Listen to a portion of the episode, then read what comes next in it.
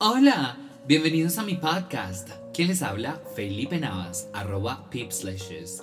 Capítulo número 17. Mitos sobre la astrología. Parte número 4. ¿Ya escuchaste la parte 1, 2 y 3? What are you waiting for?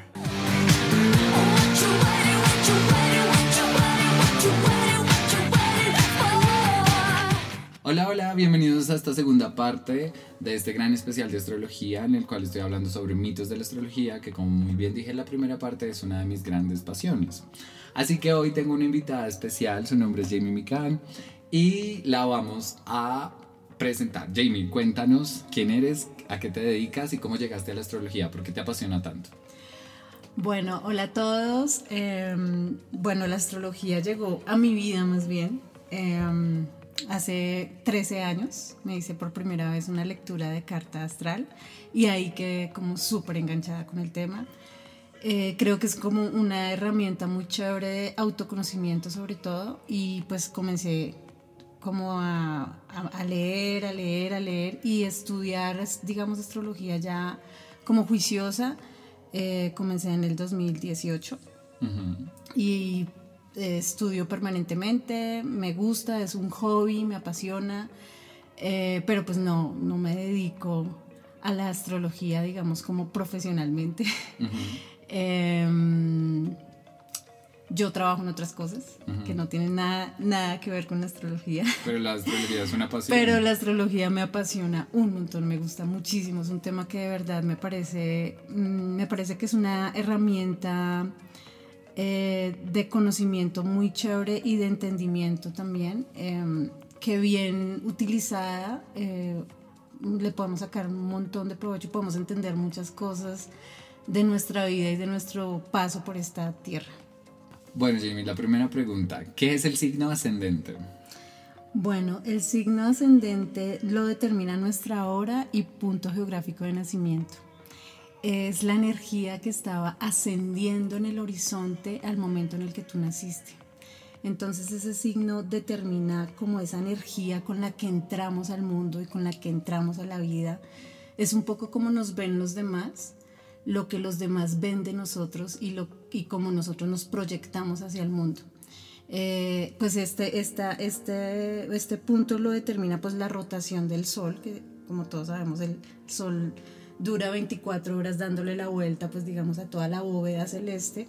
Y por eso es súper importante tener muy clara la hora de nacimiento para poder determinar cuál es ese punto de, de, pues de apertura de nuestra vida. O sea que si yo llego a un lugar donde nadie me conoce, las personas van a percibir más mi ascendente que mi sol. Así es. Ok. Y yo he escuchado y he leído también que las características físicas y fisionómicas también se pueden relacionar con nuestro ascendente. Mm, sí, de alguna forma. Em, para mí el ascendente, la forma en que más fácil alguna vez lo leí en algún libro de astrología es tu cara. Porque tú no la ves, tú no te puedes ver a ti mismo tu cara si no tienes un espejo enfrente. Pero todo el mundo sí la ve. Eso es como, ese es como el ascendente, o sea, como lo que todo el mundo ve de ti. Entonces, ¿qué es el signo solar? Bueno, pues el signo solar es, eh, ese sí, es el, el, sol donde está en ese momento. Entonces, ese sí no es la rotación, sino la traslación. Que pues nosotros sabemos que el sol le da pues la vuelta todo el año a los 12 signos. Y pues yo puedo nacer en, durante el mes que, que, el sol se demora dándole como la vuelta a un, a un signo. Ese es el signo solar.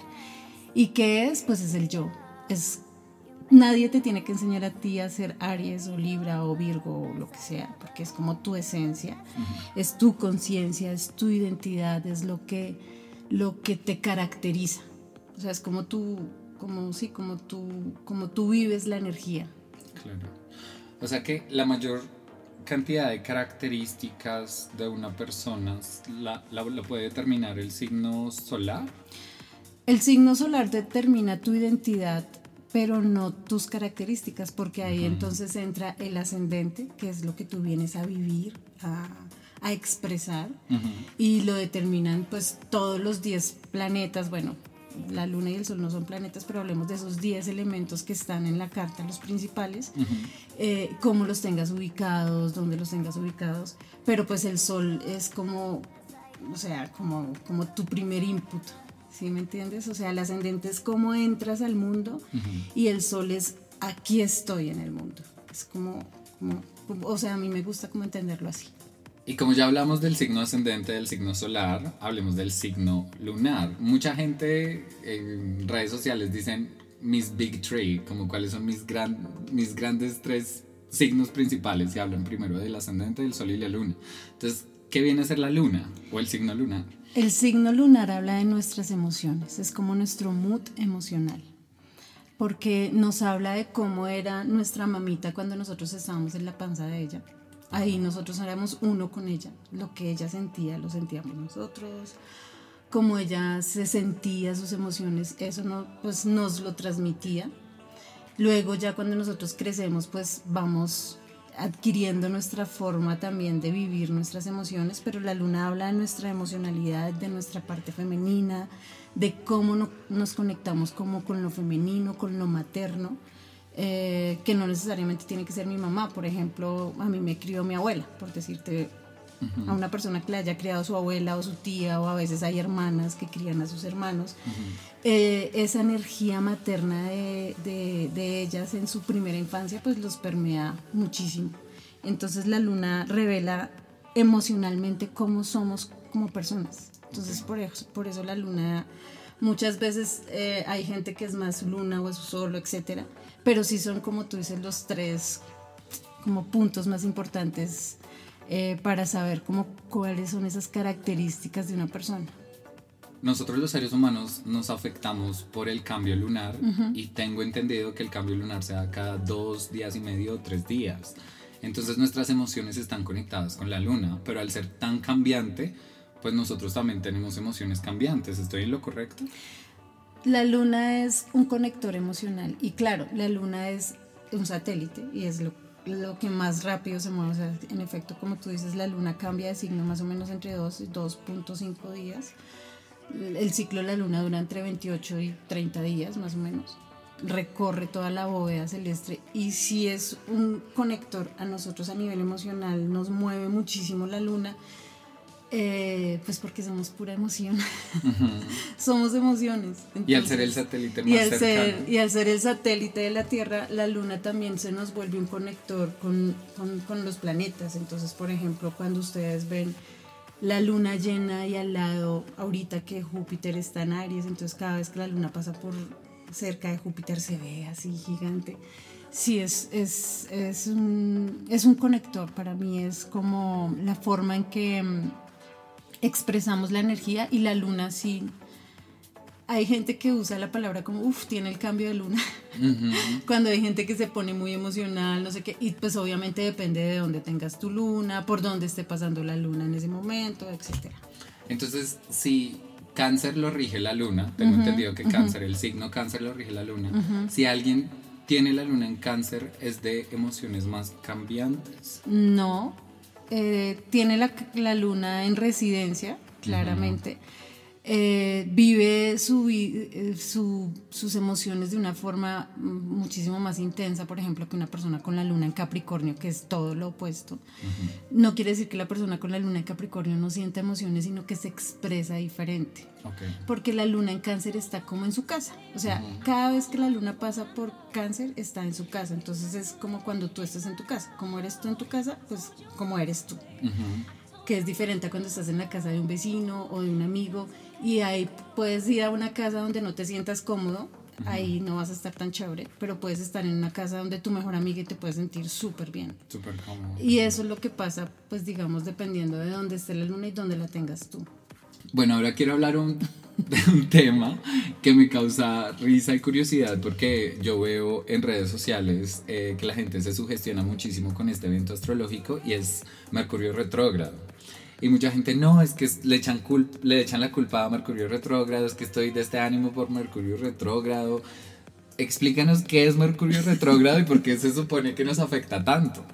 Bueno, pues eh, primero hay que decir que sí, obviamente hay como una tendencia en redes eh, de los últimos años. Eh, yo que llevo en este tema 10 años largos, hasta hace poco comienza todo el mundo, ay, que Mercurio retrógrado, y se burlan, hay gente que se burla de los, los que de alguna forma estamos eh, interesados en este tema de la astrología, lo usan para burlarse de nosotros. Mercurio es el planeta más cerca a la Tierra. Eh, en la astrología representa a Hermes, el dios griego, que es el que rige, o sea, él era el comunicador y rige el comercio Ok. y rige la palabra y el pensamiento. Entonces, todos esos temas de Mercurio retrógrado, pues tienen que ver es con la comunicación. Entonces, por eso a veces pasa, y en esta época pasa, pero pues hace 500 años no había internet, entonces no se caía el internet en Mercurio retrógrado. pero pues podían haber problemas de comunicación, no sé, le mandé la carta a mi amor y nunca llegó, o Julieta que nunca, o Romeo que nunca se enteró que Julieta se había tomado el veneno, quién sabe, no sabemos si estaba en Mercurio retrógrado. Ok. Eh, pero Mercurio tiene que ver es con eso, con la comunicación. Y cuando un planeta está retrógrado, no es que el planeta se esté devolviendo o alguna cosa así. Eso es un efecto astronómico.